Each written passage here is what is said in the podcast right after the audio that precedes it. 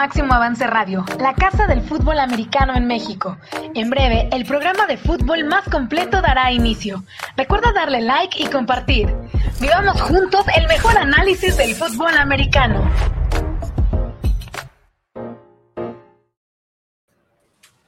Buenos días, fútbol, ¿qué tal? ¿Cómo están? Rolando, Roberto, Tyson, un placer saludarlos. Semana nueve ya de la NFL, se pasa rápido y a pesar de la pandemia, la NFL continúa. Muchos casos esta semana, ¿verdad, Rolando? Ahí en Arizona ya hay dos jugadores que salieron contagiados y que los alejaron del equipo. ¿Cómo estás? Sí, buenos días a todos, pros. La verdad que contento. Eh, sí, fíjate que ya, ya nos pegó la, la pandemia.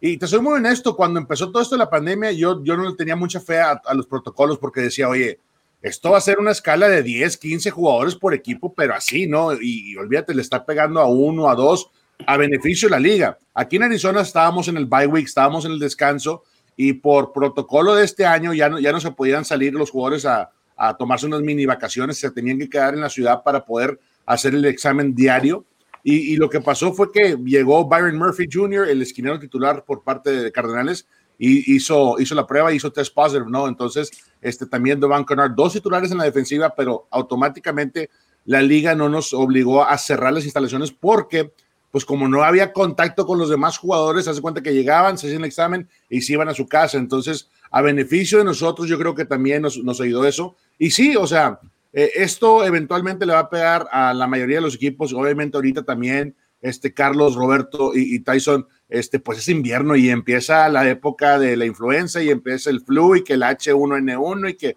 y, todos los microbios que hay que siempre han existido en el mundo, ¿no? Entonces, definitivamente yo creo que nos tocó muy light, Carlos, y, y este, y tenemos a Miami este fin de semana, así es que vamos a ver cómo nos va.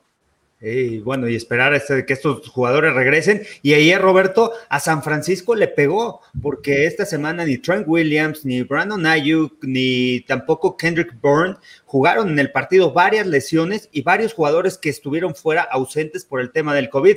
¿Cómo está, Roberto? Un jueves en la noche que parecía de pretemporada para San Francisco. Pero ese es el efecto cuando pierdes a jugadores titulares, ¿no? por lo normal tienes a los titulares y si al caso uno o dos jugadores que juegan como titulares, ¿no? por eso están como backups, sea, como segundos, ah, sin tener la, la uh, preseason, en los minicamps, todo eso afecta a esos jugadores, no se han podido desarrollar como jugadores que a lo mejor te dan el mismo nivel de los titulares. O para mí, cada jugador este año afecta más que pierdes en, el campo afecta al equipo y, creo que con el COVID, con la lesión que tiene San Francisco, ya sin titular, el, corredor, el Joey Bosa, eh, Jimmy G, mm. y luego es como lo dice, no es un jugador de pretemporada porque son jugadores que realmente no tuvieran la oportunidad de jugar en la NFL si no fuera por el COVID, lo que estamos pasando en este momento. Yo, Oye, Roberto, a mí me hubiera gustado que hubiera sido COVID todo el 2004, 2005, 2006. claro, hombre. Ya, iba, iba a comentar lo mismo, pero eh, ya sumándole a los. Bueno, ibas a decir algo, Robert, del comentario de, de Rolando. no, sí, pero eh, eso es lo, eh, lo acaba de decir Rolando. ¿Cómo afecta perder un titular este año a otros años, no? Y cada juego tiene más importancia porque la semana que entra te toca como los osos, a tres de los linieros ofensivos titulares tienen COVID. Y ya habían perdido dos titulares por lesiones. Ahora tienes cinco nuevos jugadores jugando la línea ofensiva. Oye, ¿qué esperamos de los Bears? ¿no? está afectando. Oye, Roberto, Roberto, lo bueno aquí, mira, que todos los jugadores que están contagiados a nivel NFL, al, menos lo que yo he escuchado, que no, no se les complica. Y eso es lo bueno, o sea, son asintomáticos, no se sienten mal, o sea, inclusive de repente como que, ay, me dolió la cabeza y ya. Eso es lo bueno porque sabemos que a nivel mundial, pues, eh, esta pandemia ha cobrado muchas vidas, ¿no? Entonces, este, y, y, pues vamos a, a, lo que es los, estos atletas, Carlos, pues también preparados, o sea, los cuidan los mejores doctores del país, o sea, el monitoreo es increíble. Y, y bueno, cuando ya toca un tema dentro de una organización de COVID, sí lo toman un poquito más en serio.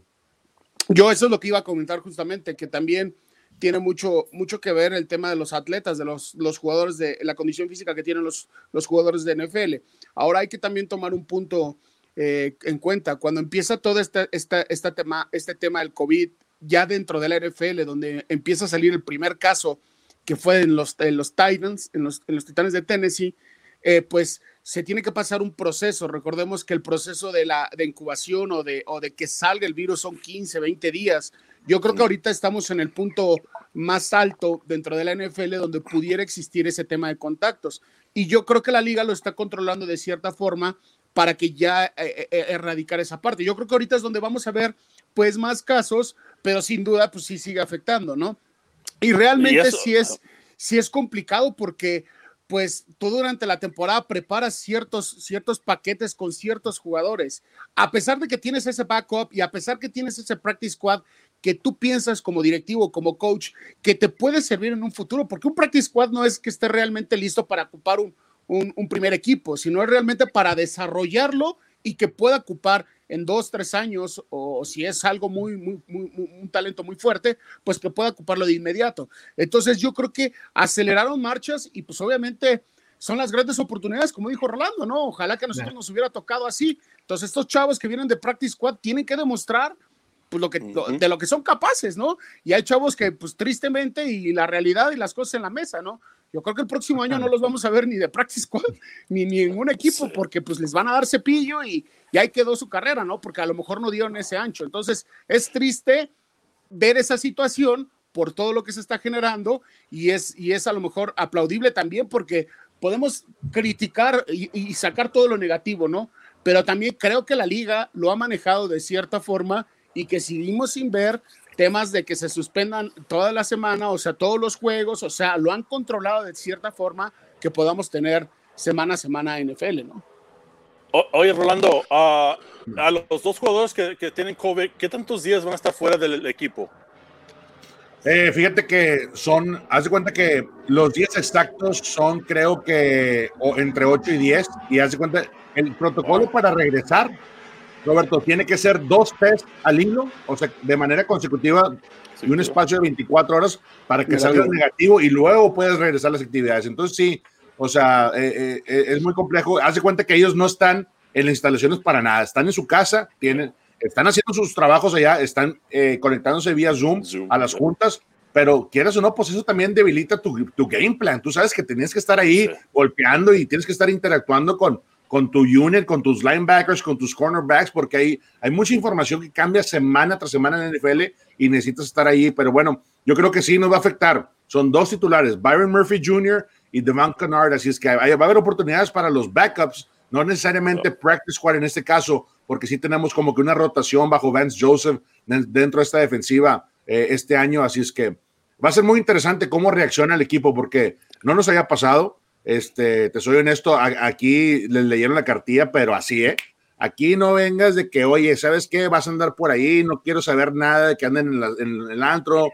O sea, sí, el coach Kingsbury, así como lo ven tan, tan este, joven, tan joven en la banda, lo trae el equipo, pero bien armado. Yo creo que inclusive Larry Fitzgerald hablando con los novatos, eh, D-Hop se ha, se ha este, integrado perfectamente. O sea, e, ese, al final del día es cuando los capitanes y el leadership dentro de tu escuadra, eh, pues son los que mantienen a flote ese tipo de, procesos, ¿no? Porque hay otros equipos que sí, literal, este, pues hemos, hemos escuchado que, que no les importa tanto, ¿no? Amigos, vamos a, vamos a generar una nueva tendencia. Ya acaba de conectarse ahorita Marco con nosotros en el equipo, o sea, en los en Mexican Pro siempre hemos tratado de, de, generar esta tendencia y esta moda, ese, ese peinado que trae Marco de hashtag. Entonces, este, para que, para que lo vean, este, para que todos si quieren es nada más ponerse el cabello como hashtag aquí para, para, para tapárselo, pero ya no voy a querer dar la bienvenida a, Marco. buenos días, buenos días, pinches putos los cuatro, ¿cómo están? Qué entrada. Estoy aquí, Rolando, estoy aquí contando, estoy contando votos, güey. Estoy aquí en los menos headquarters de, de, de Biden y de Trump. Este, estoy contando votos, pero ahí va, güey. Está dura la contienda, pero aquí estamos en la pelea. Qué gusto saludarlos. Excelente viernes. No, saben, no saben qué gusto me da de verdad saludarlos y, verlos cada viernes, es increíble. Un abrazo, Rolando, Tyson, Carlos. Igual, compadre. Oye, Roberto, qué buena onda verlos, me da mucho gusto. Igualmente, Martos, qué bueno que te Oigan. conectaste, aunque sea en Sí, el aeropuerto, perdón, ¿eh? No te vayan a, oye, mu- no te vayan a este- multar como a los Raiders, ¿eh? Esp- Espérame, espérame. ¿Pero cuántos lleva Biden? No, síguele, tú síguele contando, güey. Este, perdón, Carlos. Este- Oye, oye, no mames, qué pedo, está dura la contienda. Este, sí, estoy en el aeropuerto, estoy en California, voy a Dallas a, a ver cómo madrean a los Cowboys. Este, pero bueno, pues, pues que, oye, Rolando, digo, tú que estás aquí, que vives, que, que nunca, histórica, ¿no? En la votación nunca se había visto algo así. Eh, votos eh, por siete mil, por ocho mil votos ganaron estado, qué, qué Pues, interesante, ¿no? acá en Arizona, la, la- nuestra raza, la raza latina salió a votar, o sea, eh, en porcentajes increíbles. Yo creo que más de, de, este, creo que aquí en, en- aquí en Arizona fue, fue lo doble, lo triple de, de las elecciones del 2016. Entonces, la raza quiere cambios, la raza quiere que este país este, eh, avance, pero sobre todo yo creo que se cansaron de, de pues todos los comentarios no hacia, hacia las minorías y hacia la gente de color de este país. Así es que sí, definitivamente. Y, lo que está tardando, a lo que entiendo yo, porque la verdad le pones a CNN y a Fox News y a, todos los networks y todos traen números, ahora sí que todos traen datos diferentes. Este, lo que están haciendo es, es de que toda la gente que votó por correo, y yo fui uno de ellos, yo voté por correo, te registras, le haces, haces el tracking y hace cuenta te mandan alertas cada vez que entra el proceso tu, tu boleta hasta que la cuenta, ¿no? Entonces, eh, pues imagínate, más de la mitad de la gente eh, en Estados Unidos mandó eh, por temas del COVID y ese tipo de cosas, se planeó bien y la mandaron por correo. Entonces, hay montones y bodegas y bodegas de, de boletas que tienen que contar. Y sí, yo pensaba que lo iban a hacer en un día, pero ya, ya vi que es imposible, ¿no? Entonces, pase lo que pase, este, que, que, que den el resultado pronto, ¿no? Sí, Pues sí. claro. Oye, Martos, eh, este programa es de la NFL, brother. Sí. para diputados. Oye, güey, pero oye, sí, sí sabes que hay, sí sabes que hay votaciones en tu país, ¿va, güey? Sí supiste. No. No. Chinga, madre. Roberto no, no, no puede estar cazando y haciendo gimnasio todo el día. Oye, Carlos. Roberto, ¿cómo? Carlos, ¿qué es el siguiente tema? Carlos, El, siguiente, métete, por favor. el siguiente tema ya nos vamos con el juego del, de, de ayer, del jueves por la noche, un duelo entre San Francisco, que muchas bajas, esa línea ofensiva, Justin School, que sustituyó a Trent Williams del lado izquierdo, fue dominado prácticamente, y cuéntenme Roberto y, y Rolando, porque Preston Smith, Sadarius Smith estaban presionando constantemente a Mullens. No es que se viera tan mal el coreback, es que la presión hizo que el coreback tuviera que deshacerse rápido del balón, pero ¿qué pasa en esa línea ofensiva cuando hay tantos cambios, Roberto? Sí sabes, ¿no, güey, Ese o es no? el Te problema, explico, ¿no? Cuando no Roberto. tienes a, a jugadores que... que... Mande hashtag. Ah, Es una mamada, es una mamada. Me la bien. línea ofensiva... la línea ofensiva no es una posición que es necesario tener cinco jugadores que, que juegan juntos, que se conocen. Ya puedes cambiar a uno, puedes cambiar a dos, pero ya estás hablando de tres. O ju- jugadores que no han jugado, ahí te enfrentas con una línea defensiva como los de los Green Bay Packers. Claro que van a, a tomar, tener su manera, ¿verdad? Pero creo que la- la, no tener esas prácticas durante todo el año afecta a todos esos jugadores y como lo dijo este Tyson, no, no puedes desarrollar esos jugadores con el tiempo. Um, de, de un practice squad como segundero y decir, ok, vas a enfrentarte contra los Green Bay Packers este jueves y tienes dos días de práctica, es, es muy difícil para la, la preparación. Ah, y, y cuando te enfrentas a un jugador como ah, Aaron Rodgers, uh, Devante Adams y ese equipo ahorita jugando muy explosivo. So, es- te hace la vida muy pesada cuando tienes una línea que no puede hacer su trabajo y no se conocen, no tienen la técnica, no tienen el ritmo juntos. so, se van a seguir batallando por, por toda la temporada si no regresan a los titulares. Oye, la sufrió Carlos. Eh, yo creo que la sufrió Justin School, el número 69, que venía, este, 67, que venía por reemplazando a Trent Williams. Trent Williams es irreemplazable, es un tackle de los más dominantes que hay en la NFL. Este cuate juega muy al, al- al estilo agresivo, termina cada jugada, muy rara vez le das la vuelta, o sea, nunca le va, nunca, yo- a lo que yo he visto, porque lo monitoreo toda su carrera y ahorita más que está en la misma división, es de los tackles que lo, lo pones y te olvidas de él porque siempre va a ser su chamba. Y ayer se vio, este, Darius le dio un baile a, a- a Justin School, este, y sí, se vio que al momento que ya en el marcador se trepó el equipo de Green Bay, pues si vas arriba a 30 puntos, ¿qué va a hacer el equipo rival? Pues va a lanzar la bola olvídate, mete tu paquete ligero Mm. para presionar a, a Nick Mullins y es exactamente lo que hicieron, lo, lo cazaron todo el día y, y le dieron la vuelta y por dentro y por fuera. El problema es de cuando ya no tienes tanta experiencia y vas al ruedo y te meten y la riegas una vez, olvídate, ya te midieron los brazos, el punch, el timing y van a seguir atacándote por el sector y es exactamente Claro. lo que hizo Zadarius uh, uh, Smith. Este, haz de cuenta que era que era jugando contra alguien de JV, o sea, sí, alguien Pues, es lo, es lo que más quiere un defensivo en la NFL, que tengas ese mismatch, que no pueda jugar a tu nivel para poder atacar por ahí. Y la defensiva de Green Bay hizo exactamente eso. Yo creo que el corredor defensivo Mike Petroni lo hizo bastante bien. Yo Oye, veía, Carlos. yo veía una Dale, rápido, rápido, Marco. Yo veía una, una cierta cosa, veía durante la semana ciertos comentarios en ciertos programas, o en diferentes programas, antes del deadline de lo del trade, del- de los intercambios, y decían que, que la defensiva de, de- de los Packers necesitaban gente en la defensiva. Y yo no lo creo, porque es una defensiva que se entiende, a pesar de que no tiene nombres sobresalientes en el sentido de de, de- marketing o no sé cómo llamarlo, en ese de, estar dentro de las redes, es- es una buena defensiva. Y, y ayer lo demostró, a pesar de que también tenía enfrente un, un equipo que, que pues al final estaba parchado, si lo queremos decir así o tomar esa palabra, pero también eso se estudia durante toda la semana, sabes perfectamente quién no va a estar, cómo puedes atacar, o sea, no nada más es llegar al juego y decir, ah, mira, no, no está el titular, no, o sea, todo eso que estamos comentando, pues ya lo estudió también el equipo de los Packers y vieron Sí. de qué forma poder atacar, ¿no? O sea, a mí me sorprendió demasiado la forma en la que leyó, bueno, es un gran veterano, se veía las lecturas eh, natas que tiene Aaron Rodgers, o sea, los pases de más de 30 yardas que les puso, o sea, era algo, algo impresionante, ¿no? Saber que nada más con un, con un picoteo cambiaba el safety y ¡pum! ¿no? Le abría la ventana para, para, para cortar al, a, su, a su juego vertical. Entonces, es, es impresionante ver cómo puedes desarrollar, digo, a lo mejor nosotros lo llegamos a captar de diferente forma porque sabemos cómo, cómo pueden hacer la- la- las cosas, ¿no? Entonces, es, es, es, es, triste a veces ver cómo la situación de, de, de- de la misma enfermedad y todo lo que está pasando, pues saca a ciertos jugadores a las lesiones, saca a ciertos jugadores que nos gusta ver dentro del terreno de juego, ¿no? No por ser eh, pues a lo mejor catalogarlos, pero creo que sí, ayer para mí el equipo de Green Bay está para hacer cosas buenas y para mí su defensiva es algo, algo que sabe manejarlo, o sea, lo saben manejar de una forma correcta y saben cuándo presionar y saben cuándo hacer las cosas, ¿no? Oye, Marco, Carlos, Marco, Carlos, eh, a mí me impresionó preguntar. Devante, Adam- Devante Adams, ocho, ocho pases de touchdown. Carlos, ya lo habías dicho, Devante Adams, pero es, está impresionante este receptor, Carlos. En el uno contra uno, y ayer le preguntaron en conferencia de prensa después del partido, ¿eres el mejor receptor de la NFL? Y con esa confianza dijo, sí, soy el mejor. En el uno contra uno no me pueden cubrir. No creo que sea el mejor ahorita, creo que está a la altura de DeAndre Hopkins.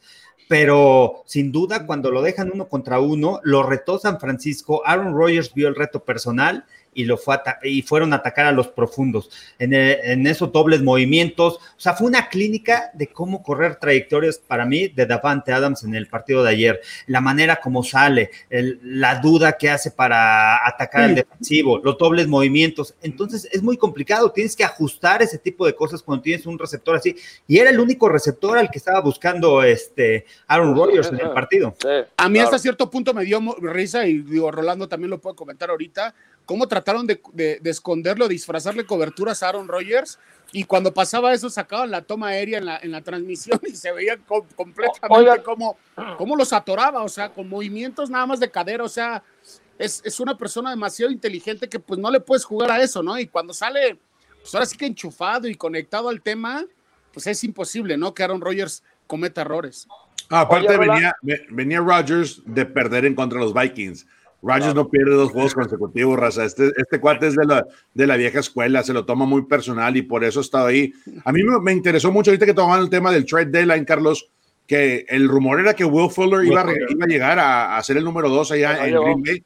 Yo creo que No lo ocupas, no lo ocupas. ¿Para qué lo ocupas, Marco? No ocupas un número dos cuando tienes a Davante Adams, porque automáticamente este Marqués, eh, este, ¿cómo se llama? Valdez Scantley. O sea, este cuate, si no está, si no está Devante Adams, está eh, Scantley eh, eh, disponible. O sea, automáticamente el que le pongas a- al otro lado de, de Devante Adams va a hacer las cosas porque le van a prestar atención a Devante Adams y tarde o temprano, inclusive los tight ends van a tener bola cuando está Aaron Rodgers en los controles. A mí este año, no sé ustedes, pros, pero este año como que no hubo ese big splash, ese nombre grande que, que dice, oye, este intercambio va a impactar un jugador. No fue, yo creo que también fue el tema de, de, del cover y todo eso que ayudó a que no intercambiaran jugadores de, de renombre, ¿no? Sí, yo creo que eso es lo que lo primero. Roberto y Rolando, hay una escena ayer en el juego donde sale eh, Aaron Rodgers y le da un abrazo a, al head coach, a LeFleur, pero se había, había, hablado de que la relación estaba bien, obviamente el tema del draft. ¿Qué, ustedes que tienen más años ahí, qué tan sincero es esa relación o no? ¿Qué, qué opina Roberto, Rolando? ¿Qué opinan de, de, de, del tema de Aaron Rodgers con su head coach? No, el respeto se ve en el abrazo, ¿no? Y, y la manera como se, uh, se hablan. Para, para, mí habla del respeto que tienen uno al otro y eh, de, cómo reaccionaron después de perder contra los vikingos. Lo acaba de decir Rolando, ¿no? Aaron Rodgers no pierde dos juegos seguidos, pero cómo reaccionó el, el, el equipo completo detrás de, uh, del coach Matt Flynn. So, creo para mí uh, esa, esa de lo que pasó con Mike McCarthy, se llevaron ¿no? y, y, ahora tiene una relación buena con el nuevo coach. O para mí eso va a seguir desarrollando, ¿no? Pero claro, se vieron, los empacadores se vieron de lujo esa noche, pero no jugaron contra los 49ers. So, sí, ganaron bien. el partido y, y la que lo ganaron, pero no es el mismo equipo, ¿no? Para mí sí jugaron muy, mucho, muy bueno, pero los 49ers ahorita son los 48, porque no, no, son, no son un equipo completo. Oye, y Robert, me dio mucho gusto porque están, mira, y, y, no quiero ser mala leche, pero siempre son buenos tiros contra mis Cardinals, y esta vez los 49ers no tienen nada, o sea, no hay nada ahí que a construir. Entonces, qué bueno porque nos beneficia nuestra división. Al punto tuyo, Marco, este ese, ese, abrazo entre Rodgers y, y este LaFleur, el coach, que también es uno de los coaches jóvenes que mentes creativas y todo eso, este, que está de moda en la NFL, es la verdad, está de moda tener un coach así. Entonces, me gustó. Yo, yo lo sentí sincero, a diferencia de el abrazo que le dio Bruce Arians a Big a Tom Brady. ¿Viste eso? ¿Viste eso? Cuando Tom Brady estaba acá, o sea, desarmando completamente las defensivas, entra entra Bruce Arians y le dice, oye, qué buena onda, y le da un abrazo, y Tom Brady no sabe qué hacer, porque nunca lo abrazó, nunca lo abrazó Bill Belichick, ¿viste eso? Hasta fue es un, algo incómodo, güey, fue incómodo. o sea, Tom Brady se queda así, güey, Bruce hey, hey, good job, guys, y aquel güey se queda congelado, güey. Ahí te das cuenta de que ese sí, Marco, es maquilador porque no hay esa química, o sea, es una, es una relación de trabajo, de trabajo hasta, hasta cierto punto. Y el otro lado de Green Bay, pues son compas, son casi de la misma edad, Aaron Rodgers y, y, este, y ¿no? Entonces, se llevan más. Yeah. No, yo la verdad Ajá. es que sí, fue, creo que es una relación que va a crecer.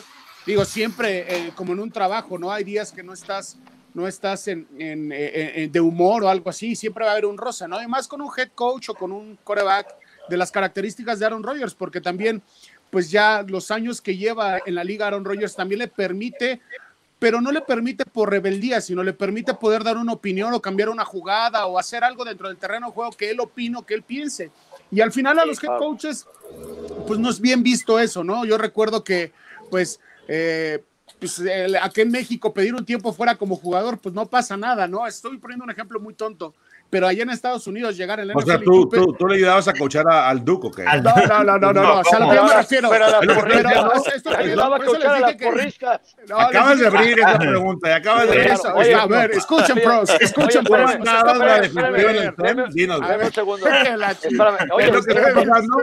O sea, lo que este yo estoy es diciendo que estoy Biden, poniendo, estoy, lo que diciendo, estoy diciendo, estoy poniendo, por eso lo dije, estoy poniendo un ejemplo a lo mejor muy tonto. O sea, en México, si pide un jugador un tiempo fuera, no pasa nada, ¿no? O sea, es por qué lo pediste y se da una explicación. En Estados Unidos, en la NFL, pides un tiempo fuera como jugador y mira. ¿Le podemos vas, decir ¿no? Duke Jr.?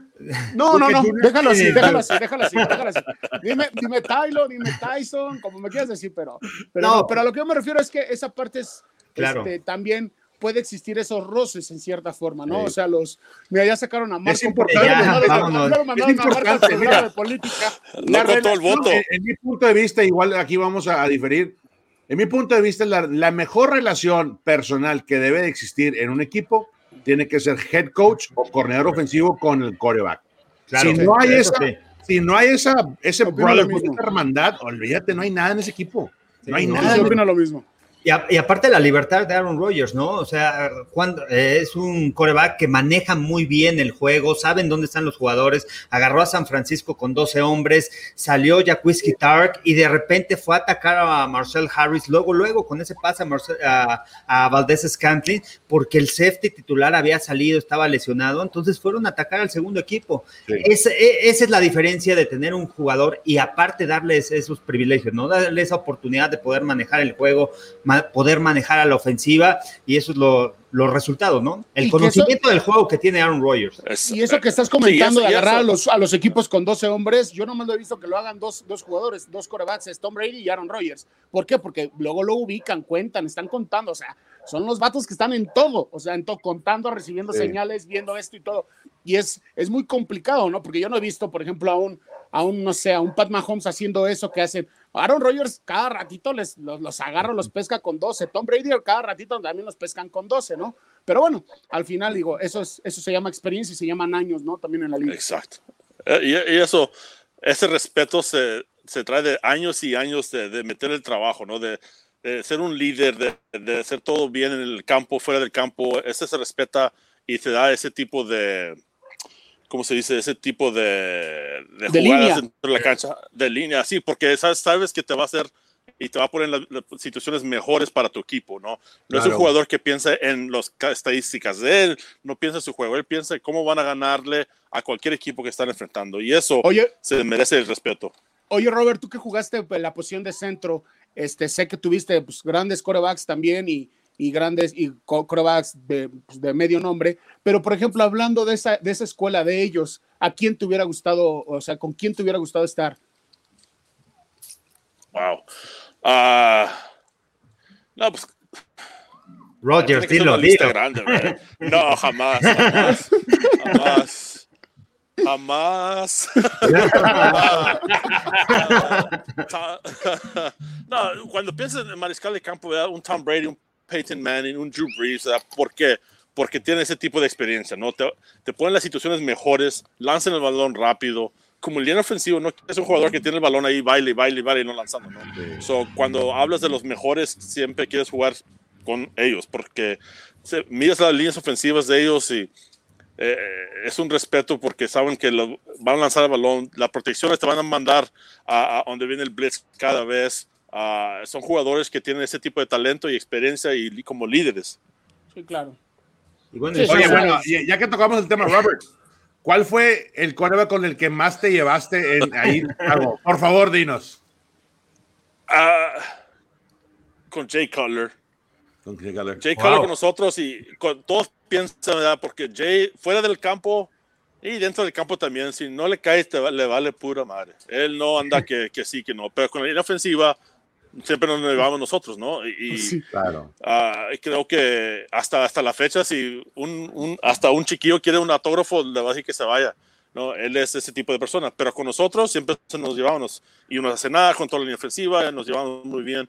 Pero jugué con él seis años, fue con el que jugué más, ¿no?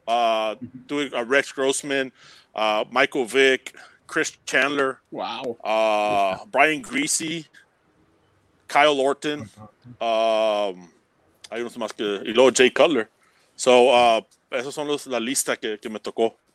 Oye, ¿qué, qué le faltó, Roberto, a Jay Cutler? Porque mu- hay muchas críticas sobre él fuera del terreno de juego, porque el talento lo tenía, ¿eh? el brazo, la visión de campo, pero ¿qué le faltó?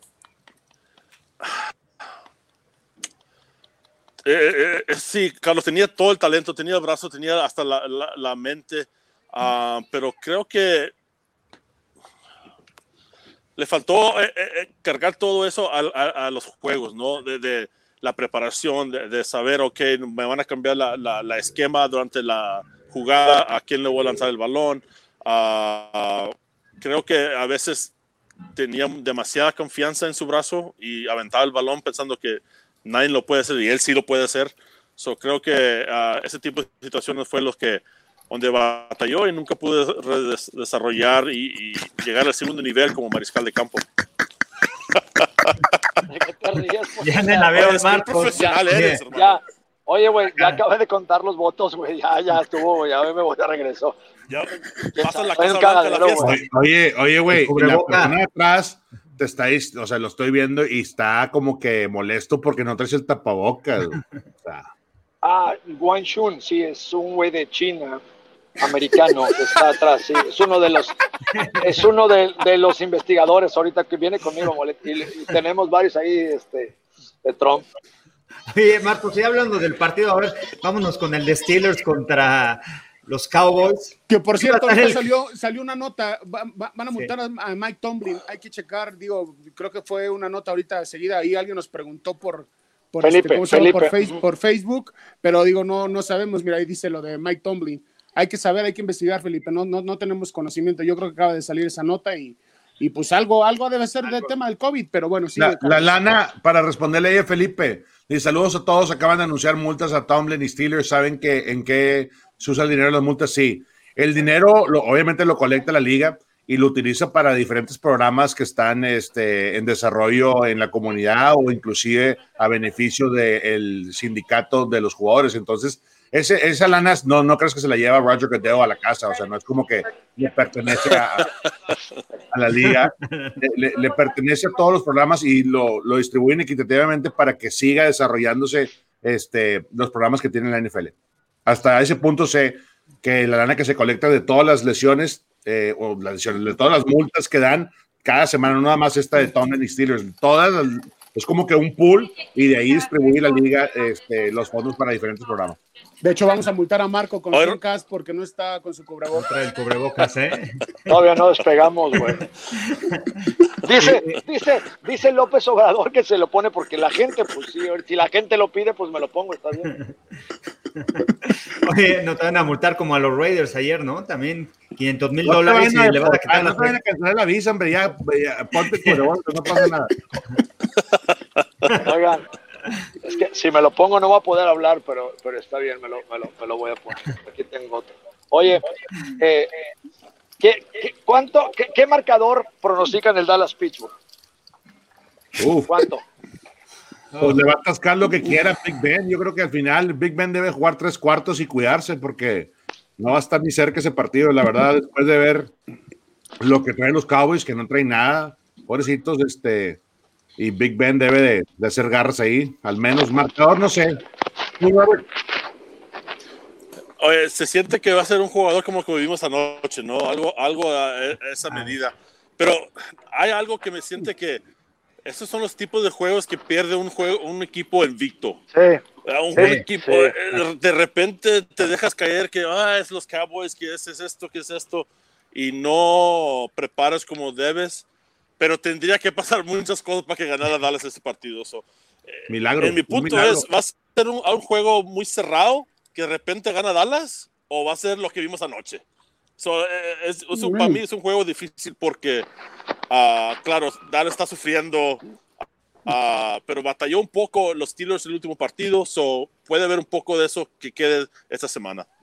Yo, Oye, yo pero como es un gran veo, punto ese, Roberto, es un gran punto. Sí. Es verdad, la- cuando te confías, eh, obviamente vienen las derrotas. Lo que acabas de decir, Roberto, es un punto muy importante, muy, muy, muy cierto.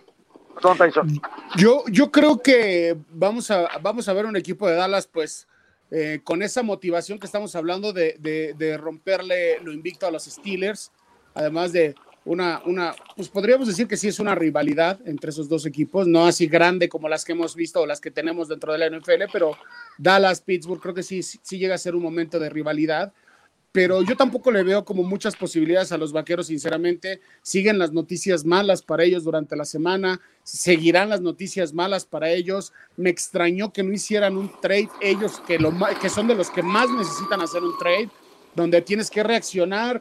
Digo, al final no sé qué piensan ustedes, pros, pero siento que esa división sigue abierta, o sea, hasta los mismos vaqueros pueden calificar con un récord ganador, este, perdedor, perdón.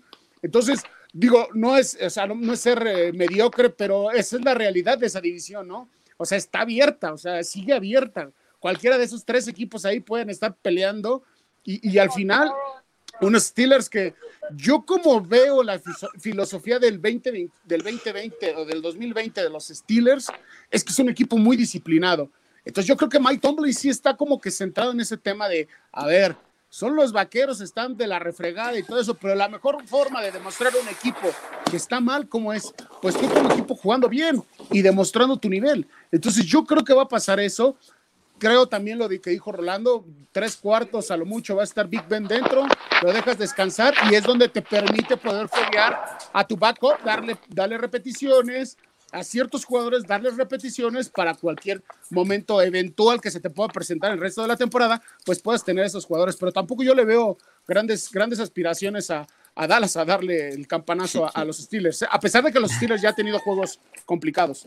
Y es que también Steelers se complica los partidos. Hay que recordar contra Filadelfia, que parecía que iba a ser amplio favorito. Estuvo muy cerrado el, el juego contra contra los Tejanos que iban perdiendo de repente en su casa y de 21-0 le dieron la vuelta. Steelers tiene el equipo, sin duda, para vencer. Y aquí mi duda es quién va a ser el coreback titular y, sobre quién te preparas del equipo de los Cowboys. Pero bueno, con esa defensa de los Steelers no creo que les puedan mover las cadenas. Al final creo que, un, que arriba de 10 puntos sí se lo llevan los Steelers. Oye, pero Ben DiNucci, ¿qué andaba haciendo tirando como O sea, la verdad queriendo copiar estilos.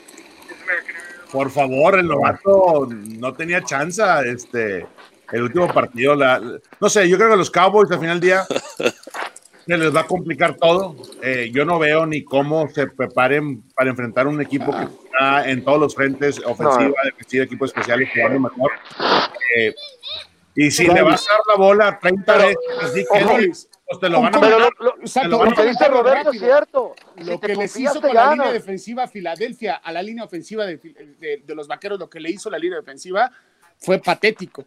Ahora sí. van a tener una línea defensiva que para mí es una de las mejores dentro de la liga, dentro de las 5 o 10 mejores de la liga. Podemos considerar la de los Steelers. No, no, no, manches, o sea, pobres chavos, ¿no? Zach Martin, yo no lo he visto en el nivel que, que, que, no. que, que, lo, que, lo, he visto en otros años. No, deja tú, regresó la única pieza titular que es Zach Martin que es Pro Bowl, el mato es cuerda.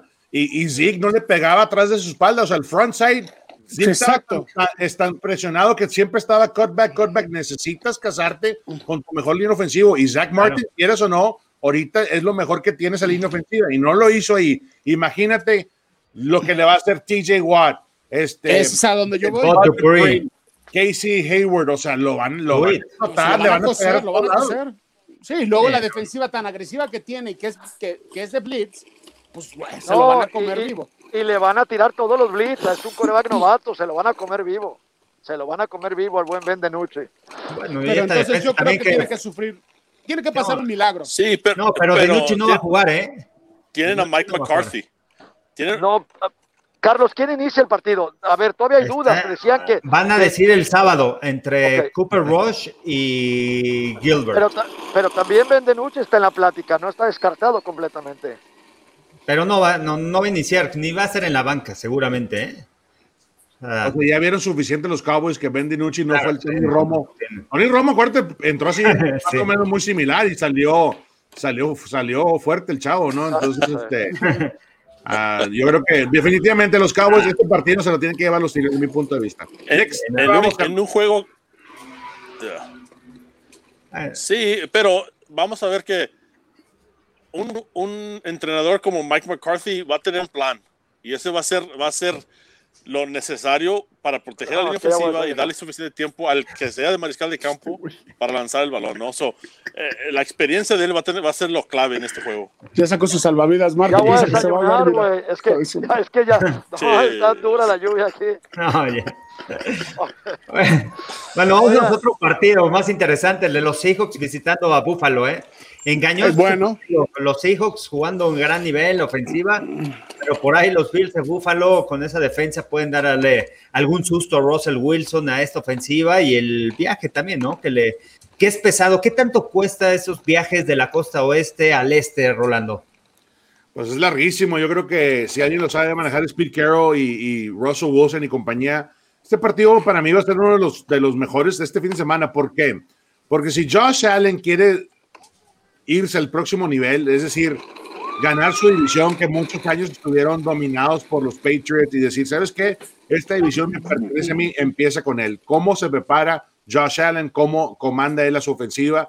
Y, y olvídate la defensiva de los, de los, de Bills. Yo creo que él tiene que dictar que puede responderle, porque Russell Wilson, sabemos que en dos, tres jugadas ya está en zona de, de gol de campo. Entonces, puedes igualar, puedes responder de la misma manera. Eso es lo que yo quiero ver. Yo creo que Josh Allen tiene que tomar este paso, es, es, obligatorio. Si quieres estar en el top, tienes que competir con los mejores y Russell Wilson es de los mejores. A mí me encantó este, la manera como viene Russell Wilson en cada cuarto periodo y sabemos que no hay, es una coladera la defensiva de los Steelers, de los uh, Seahawks. Sí, los Seahawks no están parando a nadie.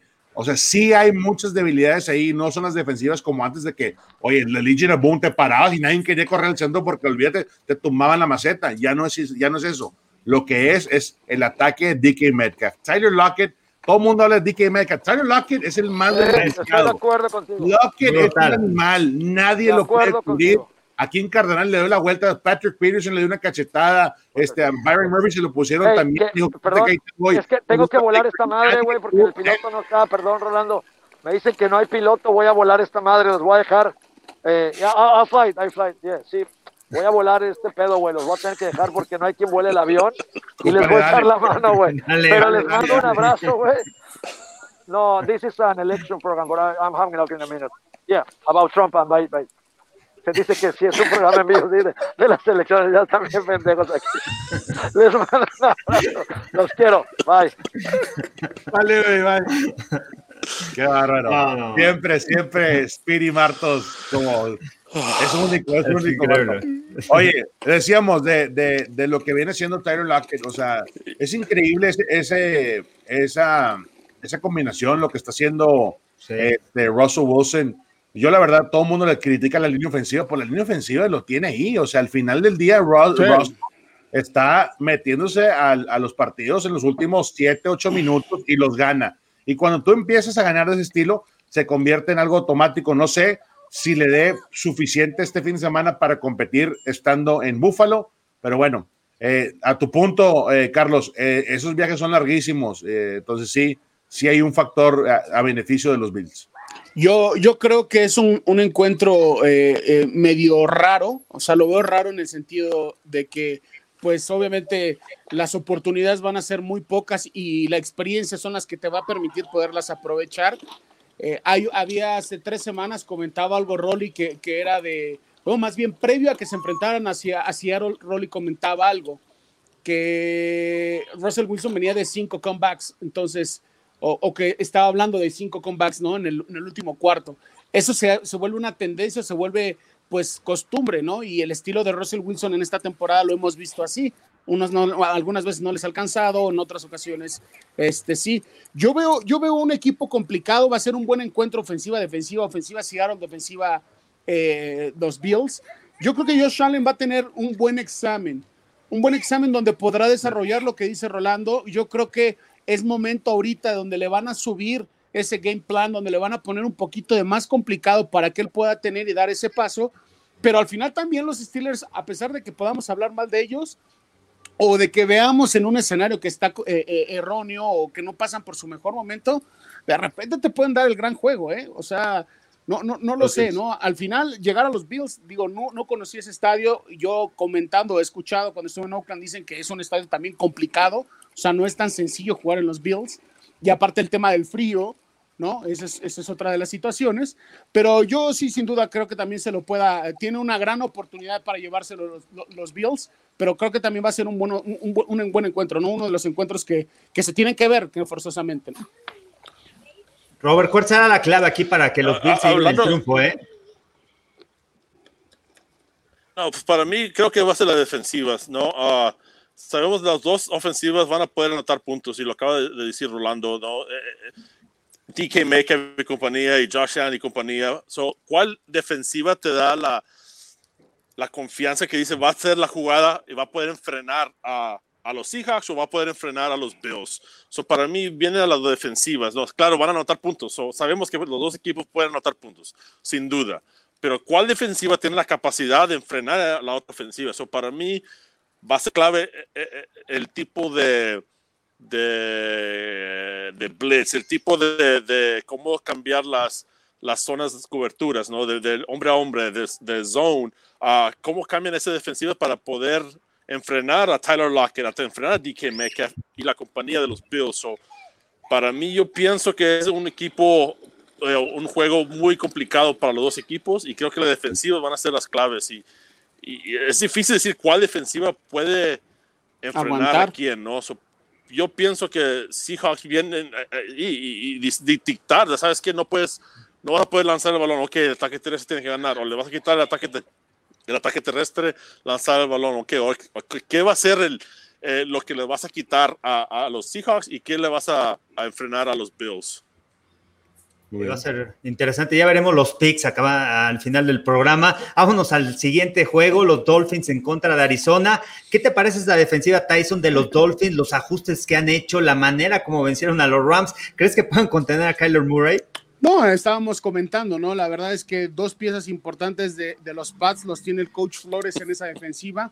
Una defensiva que ha sido atípica porque al final ha demostrado cosas importantes. Yo hacía una encuesta en la semana de que quién podría ser el caballo negro de, la, de, la, de, la, de, la, liga esta temporada y metía a estos dos equipos, ¿no? A los Cardinals y a los Dolphins. Mucha gente habla más de los, de los Cardinals porque ven un equipo mucho más sólido, mucho más, con mucho más talento. Y yo también creo que, el caballo negro puede ser eh, los Cardinals. nadie apostaba mucho a que llegara a donde está o como está ahorita los Cardinals esta temporada, tampoco los Dolphins me gusta lo que estoy viendo los, de los Dolphins porque realmente rescata en algunos momentos ciertas, ciertas este, historias o ciertos eh, equipos de los Dolphins que era, era bonito verlos, ¿no? Sinceramente. Entonces, va a ser un encuentro complicado, siento, para, para los Cardinals, pero creo que tienen el talento y tienen la, la motivación, digo, no porque esté rolando, pero la motivación de su temporada para poder enfrentarse a este equipo que ha sido el rompequinielas, ha sido el que no te esperas ciertos juegos. Desde que habíamos comentado, ¿se acuerdan ese juego contra Jacksonville? Este, que decíamos, bueno, ojalá que no se les acabe la gasolina a los Dolphins, y no se les acabó, no se les ha acabado, ¿no? Entonces, una defensiva muy sólida, un Tua Tagovailoa que realmente siento que, que, que, que, va a empezar a hacer las cosas bien, ojalá, porque pues el chavo tiene el talento pero tendrá una defensiva complicada enfrente, ¿no? Buba podrá confundirlo en esas coberturas, cosas que, que pues uno tiene que decirlo porque pues, es un veterano contra un novato, o sea, no está tan sencilla esa parte. Un gran encuentro, también siento que va a ser uno de los mejores de la, de la, jornada, a pesar de que mucha gente diga, ah, las Dolphins, no, las Cardinals, pero es una situación de que pues estamos viendo dos caballos negros que pueden este, levantar, es más bien, no pueden, están levantando la mano para hacer eh, los, los estar en los playoffs y ser el equipo incómodo, ojo, ¿eh? Estos equipos donde vayan agarrando más ritmo, llegando a postemporada, son de los equipos que no te quieres enfrentar porque no sabes cómo van a actuar.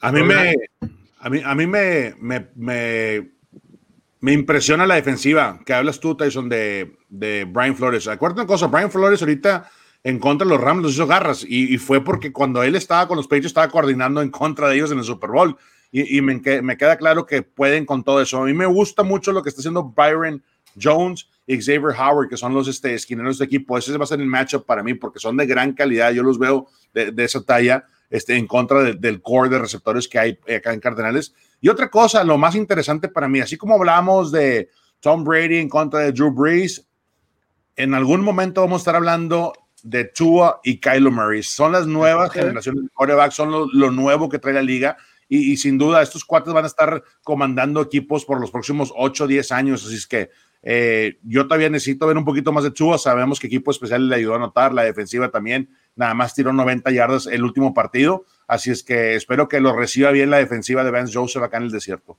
Robert. No, sí, estoy, estoy, igual. Yo pienso que no ha visto suficiente de Tua para decir en este momento que va a ser el jugador del futuro, ¿no? A 90 yardas, eh, todavía no ha visto suficiente que te digas, este equipo tiene una buena defensiva, pero creo que la bienvenida a la NFL se la va a dar Vance Joseph y compañía. Eh, eh, un juego muy difícil contra una buena defensiva.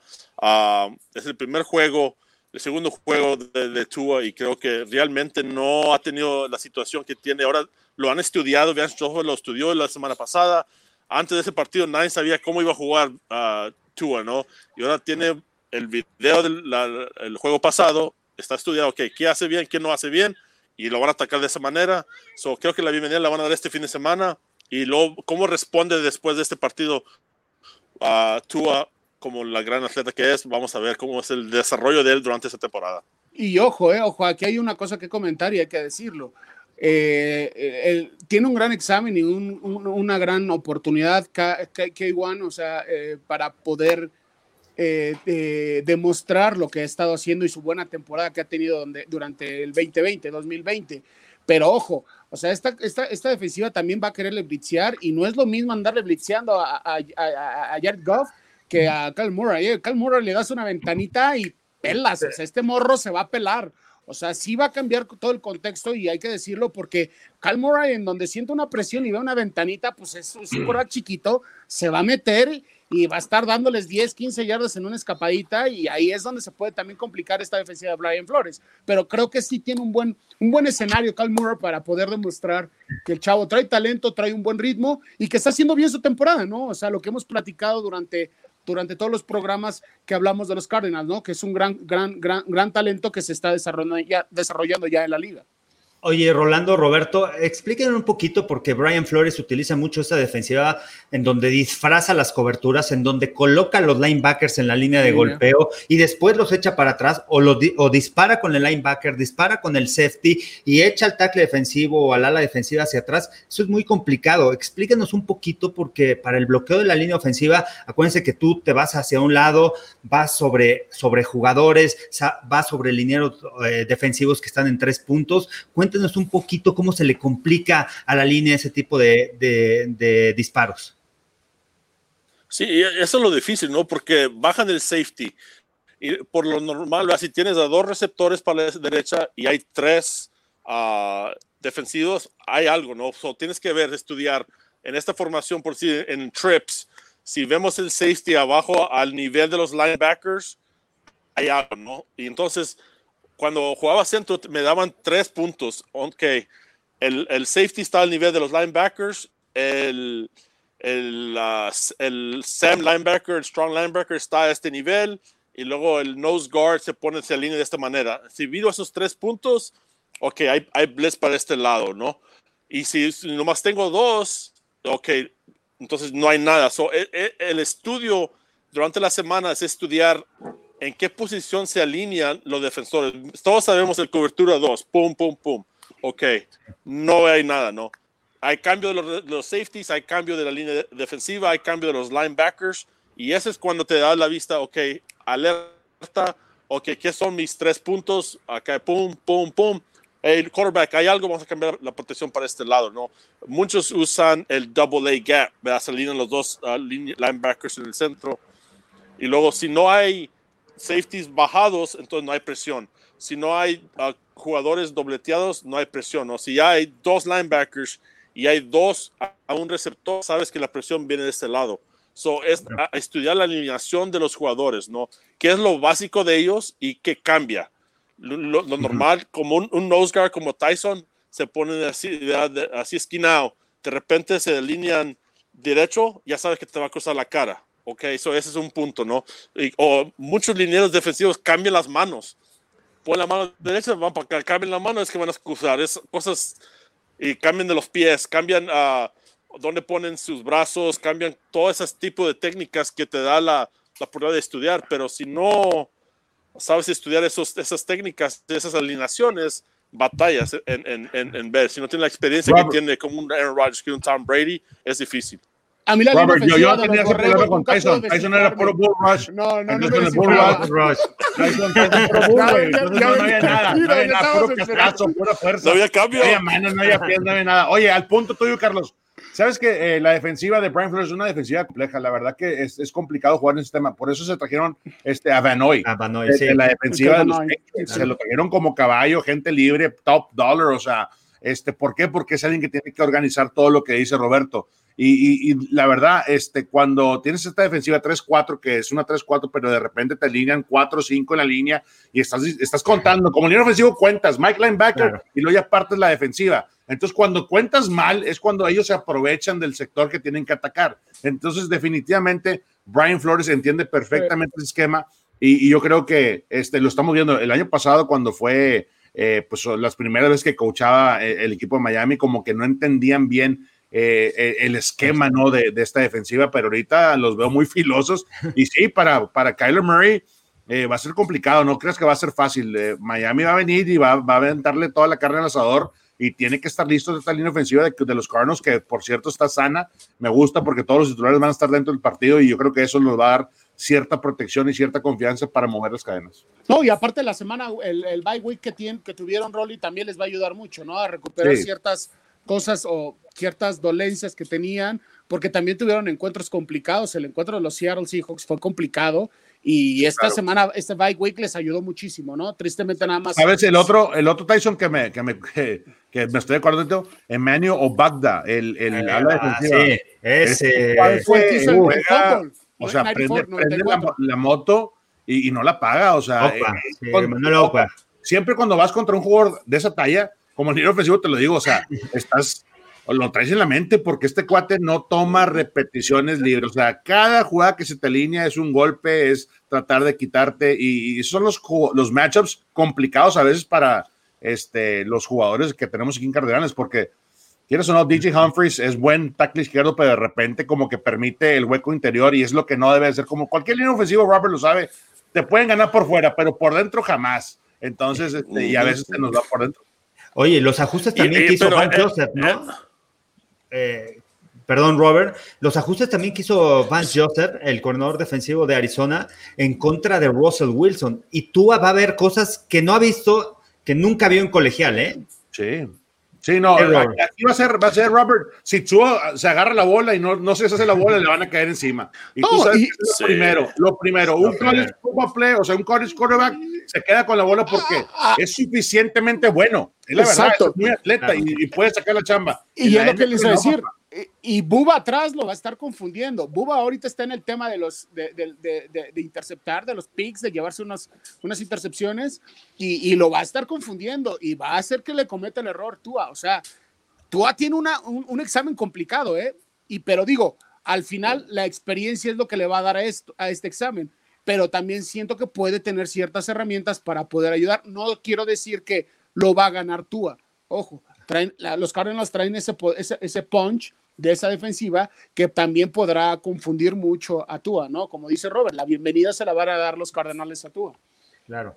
Y, pero pa, pa, al principio con una 3-4 defensiva siempre empieza el juego, ¿verdad? Llegas a la línea ofensiva, miras 3-4 down, miras el centro 5 down, 5 down, so los 5 tienen que bloquear uno a uno. Ok, sí, so empieza ¿eh? el partido y five down, órale, tercera y larga. Ok, si estamos uno a uno, nadie, nadie tiene ayuda. Y ahora, ¿quién, quién, quién, si se sostiene la línea ofensiva, entonces empiezan los blitz, ¿no? Pero si no puedes enfrenar esa línea defensiva con, con los cinco líneas solos, va a ser un día muy largo porque no tienen que mandarte el blitz, te ganan los, los cinco lineros defensivos y es un día muy difícil, ¿no? Pero ya, si mira la, eh, Brian Flores, mira que uh, uh, la línea ofensiva de los Cardenales pueden frenar esa línea defensiva, entonces es cuando mides el blitz, ¿no? Uh, y por el otro punto, para Tua, eh, van a mandarle el blitz, ok. No puede reaccionar rápidamente, vamos a mandar el blitz. O si está reaccionando, puede ver el hard blitz, lanza el balón. Excelente panel de discusión. Denle de comer a Rosado para que se empareje. Saludos, Aaron Reyes. Saludos. No, oye, yo creo que va a ser oye, un buen oye, encuentro. cambiando, cambiando un poquito de tema. Yo creo que van a deportar a Marco. Sí, neta. O sea, violó todas las reglas de, de protocolo. güey. O sea, le preocupados. cuatro veces. Deja tú, Robert, viste que sacó el chaleco, güey, sacó el chaleco de, de, de, el life jacket de, de, que están abajo de los asientos. O sea, ¿quién hace eso, por Dios? No, va a llegar no, a Dallas y directo a México. Ya eh, en Dallas ya lo Oye, están esperando. A la, a la, oye, espérate, a lo mejor ahí viene.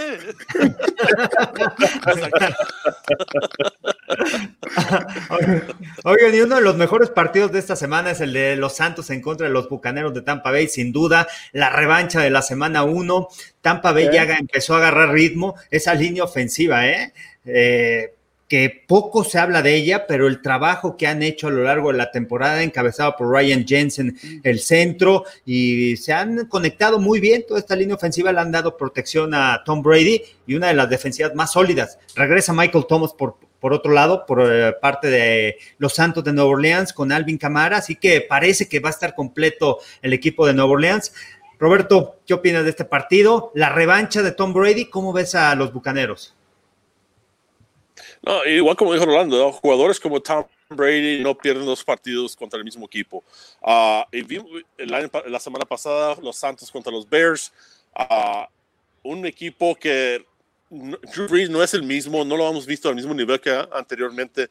Um, pudieron anotar una ofensiva de los Bears que realmente no sé cómo, ¿no? No han jugado muy bien y cuando se enfrenta a esa defensiva contra Tom Brady y esa línea ofensiva, lo acabo de decir, cuando atacan la línea ofensiva, la línea de bloqueo se mueve cada vez que, que eh, con el ataque terrestre, ¿no? A, a Kim Hicks y en compañía batallaron con el ataque terrestre de, de, de, los Santos. o creo que un ataque terrestre de, los Tampa Bay y luego uh, Leonard Fournette y luego Tom Brady, uh, y compañía va a ser muy difícil, creo que para llegar en este partido los Santos, Tom Brady y compañía están listos para la revancha. Yo creo que Tom Brady se, es lo que con lo que duerme es con el juego del primer juego, se pone a ver ese juego y, está durmiendo con él. se está viendo los errores que cometió, los errores que cometió su equipo, sinceramente. Es un, un, que siento y que, bueno, y se ve, ¿no? Que toma esa, esa batuta para poder remediar lo que, lo que hizo mal. Eh, en la defensiva de los Bucks, un par de linebackers que son fundamentales, ¿no? Que estén trabajando al 100%, una defensiva completamente sólida que está haciendo eh, eh, las, cosas, las cosas bien, le están dando esa parte importante a Tom Brady, ¿no? La posición de campo, eh, el, tiempo para que pueda jugar también con el reloj, porque a Tom Brady le gusta hacer eso. Entonces, yo no he visto noticias, creo que ya llega, ya van a activar a, Antonio Brown, ¿no? Algo así escuché. Ya, está activado. Ya, está, activado. Entonces, puede ser también una sorpresa esa, ¿no? Ya el debut con ellos de Antonio Brown. Entonces, sinceramente, yo no le veo tanta forma de que pueda perder Tom Brady. Va a ser un encuentro complicado. Eh, lo estamos poniendo como el, encuentro, pues el estelar o que pensamos que puede ser el más atractivo de la semana por los dos personajes que comandan estos dos equipos, ¿no? Drew Brees por un lado y Tom Brady por el otro. Y en la forma en la que vienen ya los, los Saints, ¿no? También lo metí en esta, en esta, en esta encuesta y ellos me, y, lo descartaban. Decían que ya el equipo de los eh, Bucks ya es una realidad yo no creo que todavía sea una realidad, o sea, está teniendo una buena temporada, pero bueno, realidad en el sentido de que ya podamos verlos seguido así, ¿no? Entonces creo que va a ser un buen encuentro y, y sí, yo no veo, yo no veo de qué forma pueden perder ahora sí los Bucks, ¿eh? sinceramente. Cuando pescaron a Tom Brady en las primeras semanas de este encuentro de divisional, por cierto, no había ritmo. Eh, y me queda claro que Bruce Arians, conociéndolo cuando estaba aquí en el desierto, es Bruce Arians ha desarrollado a Ben Roethlisberger, a Andrew Luck, a Carson Palmer, este, a, Peyton Manning. Es el quarterback whisper. Le encanta trabajar con los quarterbacks que tienen grande, gran potencial y, ahora trabajando con uno de los mejores en la historia. Pues imagínate lo que se tardó para cambiar terminología, para que nada más estuviera en el mismo canal. Cuando están hablando en el cuarto de video, el mismo lenguaje, a pesar de que Tom Brady tiene seis anillos, tienes que estar en el mismo canal que tu head coach, porque aquí el que tiene mucha influencia, a, pesar de que es Byron Leftwich, el corredor ofensivo y el que manda las jugadas, es Bruce Arians. Bruce Arians le dice a Byron Leftwich lo que tiene que mandar y cómo lo quiere mandar. Entonces, eso faltaba. En, los primeros encuentros, Tyson, Robert y Carlos, eso falló. Y ahorita, esa conexión otra vez con Gronk, Gronk es el BFF de, de, Brady, ¿eh? Esta cosa no. O sea, Gronk estaba en Fox, en Los Ángeles, California, este, disfrutando de la vida de retirado y luego dijo, oye, vente, arrímate. Se tardó un poquito y esa conexión ahorita empieza a darse. Mike Evans, para mi punto de vista, es igual de impacto como Devante Adams. Tiene esa misma, ese mismo impacto dentro de un equipo. Y ahora agrégale este, Antonio Brown, que no sé todavía si realmente va a aportar lo suficiente, pero no importa. La ofensiva que tiene Tom Brady, la protección de Jensen, Tristan Wirf, el novato de Iowa, que está jugando bastante bien. O sea, ahorita la ofensiva está floreando por parte de los Bucks y esa defensiva, en mi punto de vista, es la mejor defensiva que hay en la conferencia nacional, por encima de todos. Tienes a Shaquille Barrett, tienes este a Indame Kansu, que es uno de los Nasty Boys. Enfrente este cuate no perdona cada repetición y si te puede golpear de manera legal y, y, lo va a hacer. Y atrás, Winfield Jr., el, el, novato, está haciendo las cosas como si fuera un veterano de cuarto año. Entonces, Y, eso, y ese es el estudio y esa es el, la filosofía de Todd Bowles. Acuérdate una cosa, hicieron garras a Green Bay. Rodgers, Rodgers, no supo qué hacer en contra de Fire Zone Blitz. No sabía ni por dónde le estaban cayendo. Y tú sabes, Robert, te caen una vez, una vez te van a caer tres veces más en, en ese sistema. Y es complicado. Ya lo traes aquí. Oye, si la riego y si no suelto la bola, el quick release de Rodgers es el mejor que hay, en mi punto de vista, en la liga. ¿eh? Y se le complicó para los Packers. Imagínate lo que va a hacer ahorita. Y todo el mundo decía, es que pobre Drew, pobre Drew Brees no tiene a Michael Thomas. Pues no lo ha tenido. Y por necesidad, Alvin Kamara se ha convertido en el mejor receptor del equipo. Entonces, ¿qué pasa cuando llegue Michael Thomas? No creo que tenga suficiente ahorita los Saints para enfrentarse a estos Bucks en casa para decir, ¿sabes qué? Otra vez te vamos a tumbar del trono. Yo creo que este partido este, me gusta muchísimo porque es, esa rivalidad de dos grandes corebacks que uno a los 43 años, pues como que tiene mejor ritmo y mejor brazo y mejor puntería y mejor todo, y el otro va de caída, ¿eh? Sí, que es eh, Drew Brees, ¿no? Y sabes qué me gustó de Tampa, a pesar de que sí le ganaron a los gigantes al último, la interferencia de paz en la, en la conversión de dos puntos, pero es un equipo que ya aprendió a ganar. El año pasado tú veías a Tampa Bay, no sabía ganar, no sabía resolver en el cuarto cuarto. Este año, ya con la llegada de Tom Brady, con Gronkowski, con este equipo que está aprendiendo a jugar como unidad, han podido resolver en momentos difíciles. Carlos, y aparte no, siempre, aunque sea Tom Brady y aunque sea los Packers, no siempre van a ser bloods. O sea, tú sabes, Robert, ganar a veces se complica. Si ganas por un, yo, es más, acá en Cardona se celebra igual. Un punto es lo mismo, es una victoria. Palomeas el calendario y un mubano, o sea, lo que sigue. Hay, muchos, hay, mucha gente que dice es que cuando ganas por 15 puntos, eh, no, no, no, no, es lo mismo en la NFL. El chiste es mantenerte ganando. Y yo creo que a, tu punto, Carlos, lo que hicieron contra los Giants, Giants vino a jugar. Giants, está en modo desesperación a ver, a ver, Chicle me pega todo y, Daniel Jones, a mí me gusta Daniel Jones, eh, nomás que le falta le falta a, a, este, a Shaquan Barkley. Barkley Barkley para mí es mejor que Ezekiel Elliott, soy muy honesto, pero no está este año. La línea ofensiva está batallando, trae, trae a, Will, que, que Will ya es un veterano sólido, pero también trae este, a, a, Brown, a Brown, que es el tackle ofensivo, que viene también, este, quieras o no, eh, pues de novato, ¿no? Entonces, hay muchas cosas que han fallado ahí, pero llegaron a pelearle a, los mejores y al final sacaron el juego. Sí. Y bueno, y supieron, ¿no? Resolver que algo no pasaba. O sea, no pasó el año pasado con Tampa. Perdieron, fueron seis, siete partidos que perdieron por menos de seis puntos el equipo de Tampa Bay. Este año lo están resolviendo. Pero, ¿qué les parece si vamos a ver los picks para esta semana? A ver, Rolando, ¿te los echas? A ver, dale. ¿Los traes tú? Aquí, aquí eh, producción, aquí está. Bueno, a ver, ahí voy yo. Todos menos Robert. Robert ya perdió ya tienes menos uno, Robert. Le fuiste a San Francisco, no sé por qué. y, oye, Roberto, ¿qué traes en la mente? ¿Estás bien? ¿A Washington a también fuiste, Roberto? ¿A los Redskins? A los Redskins. Al, Washington, Washington, Washington Team. ¿Contra los Giants? Sí. Bueno, ok. Oye, no, hombre, Roberto se pedía Contreras esta semana. oye, vas San Francisco, Washington, Chicago. Este, Marquito le fue, le fue al equipo de Detroit, pero a ver, todos nos fuimos obviamente con Carolina y, Chiefs. Eh, nadie cree en los Jaguars, obviamente, porque no está ni, ni Mincho ahí en los controles. Este partido hay que platicarlo. Baltimore Colts, estamos medio divididos ahí. Este, ¿Por qué, Carlos, fuiste con los Ravens?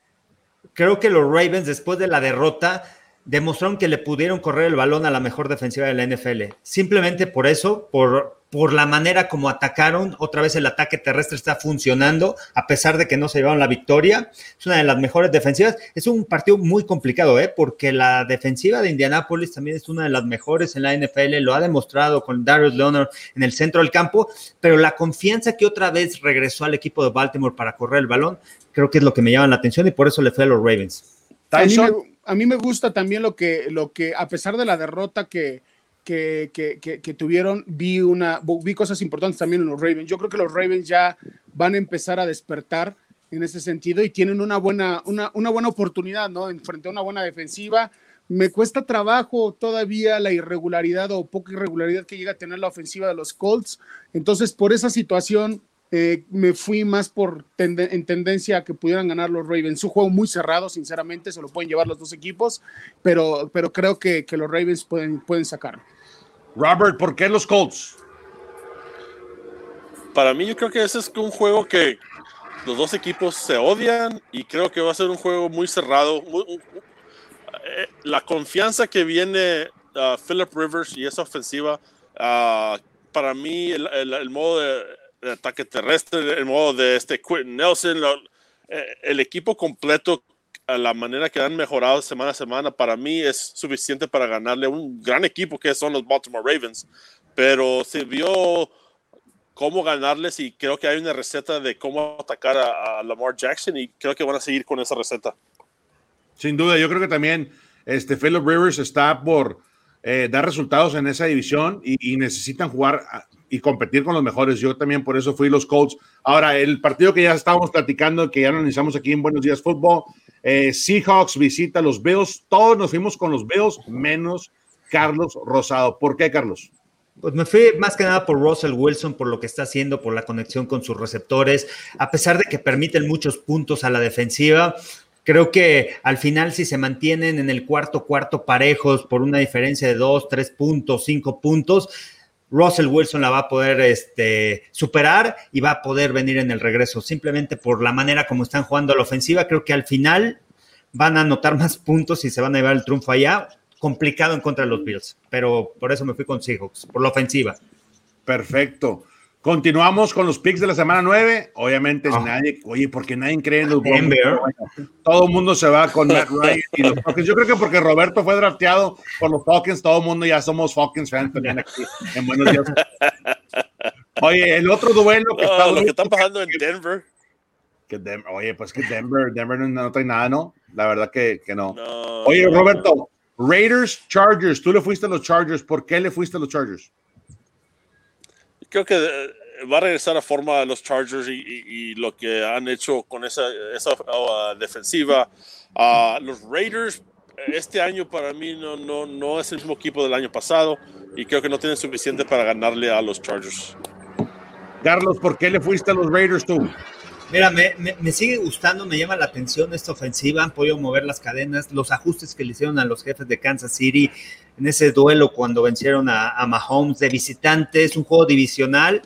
Al final todavía sigo creyendo que, Las Vegas se pueden colar a la postemporada y bueno, venciendo unos Chargers que no saben terminar los partidos, no saben aprovechar esas ventajas, creo que los Raiders se pueden llevar la victoria. Yo nada más comento rápido, nada más rápido comento. Solo, Tyson, Dame solo un punto por qué elegiste tú a los Chargers y por qué van a ganar este fin de semana. Es un juego divisional, obviamente, y a diferencia de, Denver y a diferencia de Kansas City, a los Raiders, porque estuvo en ese vestidor, no sé qué les pasa contra los Chargers, pero siempre se complican esos juegos.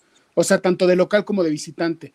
Es como un, un, un, issue que tienen, o sea, es, complicado siempre esos juegos y lo he visto eh, después de que salí de los Raiders, siempre pasa eso. Entonces, eh, los Raiders creo que se van a meter en problemas esta, otra vez en esta, en esta visita y, creo que los, los Chargers, por esa situación, tienen ese como se ave de mal agüero, no sé cómo llamarle, se les complican mucho los juegos contra los Chargers. Perfecto. El próximo encuentro es Steelers visita a Dallas y todos fuimos Steelers menos el menos. Marco Martos. Este, oye, ¿qué está pensando Marco Martos? está contando votos. Yo creo que Cállate que donde gane, donde ganen los vaqueros de este Rolly, no, lo vamos a callar el próximo programa. Sí, no, no, no nos eche la sala ahí. Oye, seguimos con los picks. Eh, los Saints visitan a los Bucks, ya lo habíamos platicado, obviamente estamos todos de acuerdo aquí que le vamos a los Buccaneers rapidito. Tu factor clave para este partido, Carlos, que ganen eh, Tom Brady y los Bucks. Regresar Cam Newton a como empezó la temporada, correr el balón, correr el balón no solamente con los corredores, sino también involucrar a Cam Newton en el ataque terrestre y con esta defensiva que perdió a Everson, eh, eh, Every Williamson, linebacker central del equipo de los Jets, que lo cambiaron a, a, Pittsburgh. Y creo que es una baja importante ahí en esa defensa de los Jets y bueno, no veo, ¿eh? aunque es duelo divisional, se dan con todo, olvídate cómo van los Jets, sin embargo creo que van a regresar al triunfo los Patriotas después de derrotas en forma consecutiva. Tyson, ¿por qué ganan los Pats? Yo creo que los Pats, eh, pues igual, ¿no? Creo que Bill Belichick, yo he visto últimamente en estos juegos las tomas, el récord que traen es no creíble, ¿no? Mucha gente sorprendida, muchos estamos sorprendidos, pero ya la cara de, Tom, de, de, Bill Belichick no es de preocupación. Yo ya las últimas tomas que le han hecho a, a, Bill Belichick como frustración, enojo, ¿no? O sea, es un, un, tema que, que, yo creo que él va a poder resolver y va a poder hacer eh, de forma correcta. Entonces yo creo que también pienso que el, juego, el, game plan eh, lo van a cambiar y, tienen enfrente un, pues, un equipo que tristemente está en reconstrucción, lo hemos dicho que no trae nada, entonces le puede ayudar a regresar esa confianza a Cam Newton, ¿no? Porque esos fumbles de, Cam Newton, esas situaciones que le han pasado y que le pueden pasar a cualquier quarterback, pues también te, te, limitan y te, y te opacan, ¿no? Entonces creo que es un buen encuentro para que Cam Newton recupere esa confianza y el mismo equipo recupere esa confianza, ¿no? A pesar de que ya sabemos quién domina esa, esa división, sinceramente. ¿eh? Claro. Roberto, tú y yo le fuimos a los Jets. ¿Por qué ganan los Jets en esta semana 9? Oye, para empezar, ¿quién quiere ver este juego? ¿Y quién iba a decir, quién iba a decir esto que los, los 2020 New England Patriots ni, ni es un, un, juego que te dice, yo quiero ver ese juego? Ya, ah, claro, no tiene Tom Brady, no tiene pero pensamos al principio que con Cam Newton iba a seguir el mismo, el mismo plan, el mismo nivel de, de ganar partidos a partidos y llegar a la postemporada. En este momento no es, no es el mismo equipo, están batallando.